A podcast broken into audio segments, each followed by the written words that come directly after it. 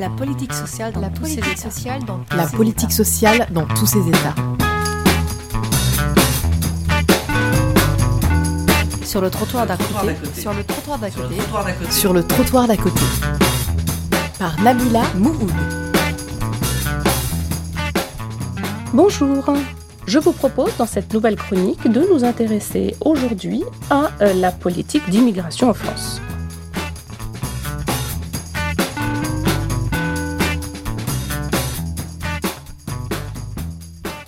La Déclaration universelle des droits de l'homme, dans son article 13, nous dit que toute personne a le droit de circuler librement et de choisir sa résidence à l'intérieur d'un État, et que toute personne a le droit de quitter tout pays, compris le sien, et de revenir dans son pays.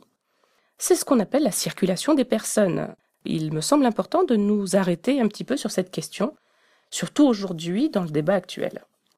C'est ce qu'on appelle en fait la politique migratoire. La France est le plus ancien pays d'immigration d'Europe. Dès la seconde moitié du XIXe siècle, une immigration de masse est venue combler les pénuries de main-d'œuvre. Généralement, la question de la migration suscite la polémique dans le pays d'accueil, et c'est le cas en France. Il existe un certain nombre de prénotions, en tête desquelles l'idée, pas toujours exacte, selon laquelle la France serait un pays d'immigration massive et qui nous semble liée à différents éléments que nous allons rapidement examiner ici. Le premier élément est, me semble-t-il, le flou sémantique et statistique qui entoure la question de l'immigration.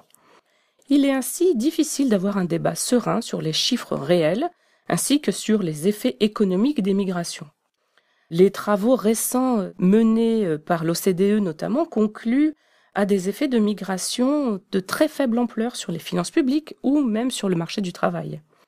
Aujourd'hui, vous trouverez de très nombreuses études économiques qui montrent de manière indéniable les effets positifs de l'immigration sur la France. Par exemple, à terme, l'augmentation du PIB, la stimulation de la croissance, etc. De même, s'il est vrai que depuis 20 ans, la France accueille chaque année avec assez peu de variations, environ 200 000 migrants, on oublie souvent de préciser que 100 000 personnes repartent dans leur pays dans le même temps. Il faut donc considérer qu'environ 100 000 étrangers viennent s'ajouter à la population chaque année.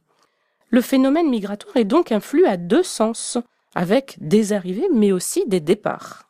Et cette situation est loin de faire de la France un très grand pays d'immigration, puisque la plupart des pays comparables en Europe font davantage. 400 000 entrées par an pour la Grande-Bretagne, 220 000 pour l'Italie, l'Espagne ou l'Allemagne. Le deuxième point qu'il convient d'examiner ici est la politisation de la question de l'immigration.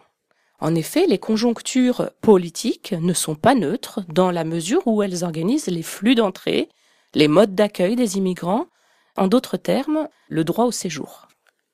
Au gré des gouvernements qui se sont succédés, la politique sociale, dite de maîtrise des flux migratoires, a été soit plus contraignante, soit plus souple quant aux conditions d'accès au territoire.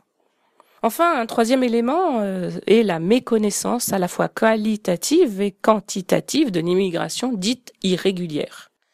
La question des sans-papiers, comme on les appelle communément, est au cœur de l'actualité, comme en témoigne la multiplication depuis les années 90 des mouvements les soutenant et des productions scientifiques les concernant. Entre régularité et irrégularité, la frontière est parfois mouvante, donc attention aux termes. C'est pour toutes ces raisons qu'il est important de repousser les idées reçues en distinguant notamment la question du statut, du droit au séjour, de la question de la protection humaine des personnes migrantes.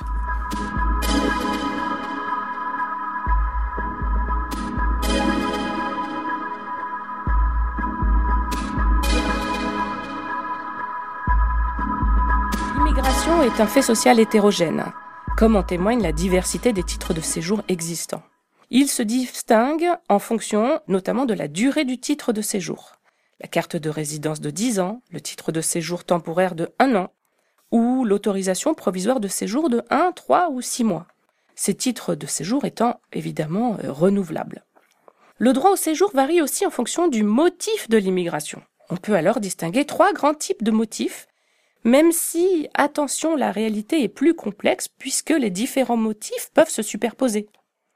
Cela peut être la dimension socio-professionnelle ou dite économique. Le désir de résidence en France est alors motivé par les études ou euh, par l'accès à un emploi, les titres de séjour variant alors en fonction du niveau de qualification euh, ou du niveau de diplôme. Vous trouverez, euh, par exemple, la carte mention compétences et talents, carte de profession artistique, scientifique, la carte salarié, commerçant, ou bien entendu aussi les cartes étudiants. Le second motif a trait, lui, à la dimension socio-familiale. Il s'agit alors de s'installer pour vivre avec ses proches, ou alors pour les rejoindre. Derrière ce motif vont euh, se distinguer plusieurs situations, les procédures de regroupement familial pour les conjoints étrangers résidant en France, qui font alors venir leur famille, les immigrants souhaitant rejoindre un membre de famille disposant, lui, de la nationalité française, ou possédant même le statut de réfugié. Ces personnes peuvent obtenir une carte vie privée et vie familiale d'un an, voire même une carte de résidence de dix ans. Enfin, un troisième motif a trait à la dimension politique, ou plus précisément à la question de l'asile et de la protection humaine. Précisons tout de suite que cette dimension est d'une grande complexité car elle peut concerner des situations très disparates. L'asile est la protection qu'accorde un État à un étranger qui est ou qui risque d'être persécuté dans son pays, que ce soit par les autorités de ce pays ou par des acteurs non étatiques. Il existe deux formes de protection au titre de l'asile, le statut de réfugié et la protection subsidiaire. Le statut de réfugié, il trouve son origine dans l'exercice des droits de l'homme et dans la Convention de Genève que la France a ratifiée en 1951. Il est attribué à toute personne qui craint avec raison d'être persécutée dans son pays d'origine du fait de son appartenance à un groupe social ou ethnique, du fait de sa religion, de sa nationalité ou de ses opinions politiques. La protection subsidiaire, quant à elle, est attribuée à l'étranger qui ne remplit pas les conditions d'obtention du statut de réfugié, mais qui va prouver qu'il est exposé dans son pays à l'un des risques suivants, comme la peine de mort, la torture, des traitements inhumains ou dégradants, des menaces graves et directes qui vont concerner sa vie ou sa personne.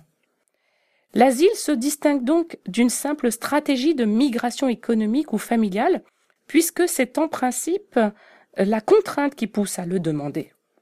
En France, c'est l'Office français de protection des réfugiés et des apatrides, l'OFPRA, qui va instruire et examiner les demandes. Et euh, chaque année, pour vous donner quelques chiffres, parmi les 60 000 demandes effectuées, seuls 10% d'entre elles obtiennent une réponse positive. Les personnes déboutées vont, elles, pouvoir déposer euh, un recours devant la Cour nationale du droit d'asile, la CNDA.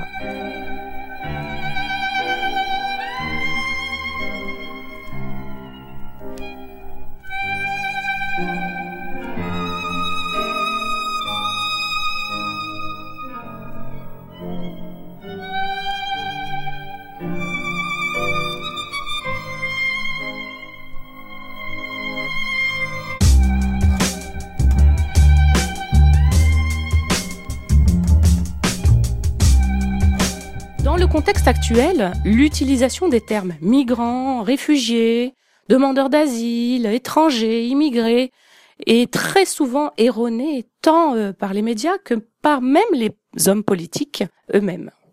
Il s'agit là d'un champ complexe qu'il convient d'aborder avec précision pour éviter les fantasmes et même les faussetés. Enfin, il est important de noter que c'est une question qui dépasse largement les contours de l'Hexagone et qui reste une préoccupation majeure de l'Europe et aussi euh, mondiale. Comme euh, d'habitude, quelques orientations bibliographiques si vous souhaitez poursuivre la réflexion sur la question. Je vous propose un rapport remis au Parlement euh, en janvier 2012, remis par le Comité interministériel du contrôle de l'immigration, qui est intitulé Les orientations de la politique de l'immigration et de l'intégration, ce rapport est intéressant parce qu'il reprend en détail la question du droit au séjour, de l'asile, de la nationalité française. C'est un rapport qui est assez précis, même s'il date euh, maintenant de euh, trois ans. Un ouvrage aussi intéressant de Catherine Vitold de Veden, qui euh, s'intitule La question migratoire au XXIe siècle, migrants, réfugiés et relations internationales, que vous trouverez aux presses de la Fondation nationale des sciences politiques, cet ouvrage, il est de 2013, euh, écrit par une spécialiste de la question, donc euh, très intéressant parce qu'il retrace cette question de la migration, mais en l'actualisant. Pour des informations plus claires, plus actualisées sur la question du droit au séjour, vous pouvez vous rendre sur les sites de l'INSEE, du ministère de l'Intérieur, ou sur le site Vie publique, ou encore sur le site de la documentation française. Enfin, un certain nombre de euh, revues comme Homme Immigration euh, ou les revues de la documentation française encore euh, vont très régulièrement faire paraître des cahiers spéciaux sur cette question. Enfin, dernier élément, je vous encourage à vous renseigner auprès des associations engagées auprès des personnes migrantes comme le MRAP, le GISTI, le COMED ou la CIMAD.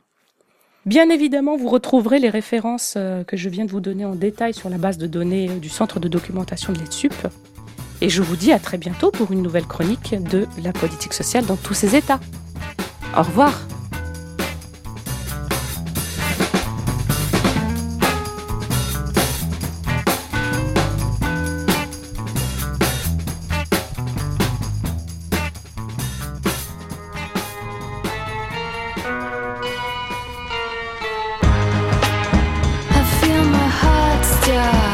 Vous écoutez le trottoir d'à côté just got to catch my breath again. I feel my body. I'm frightened. I'm falling off the edge. It's as if they're calling me with the cadence of a flame. In the dark,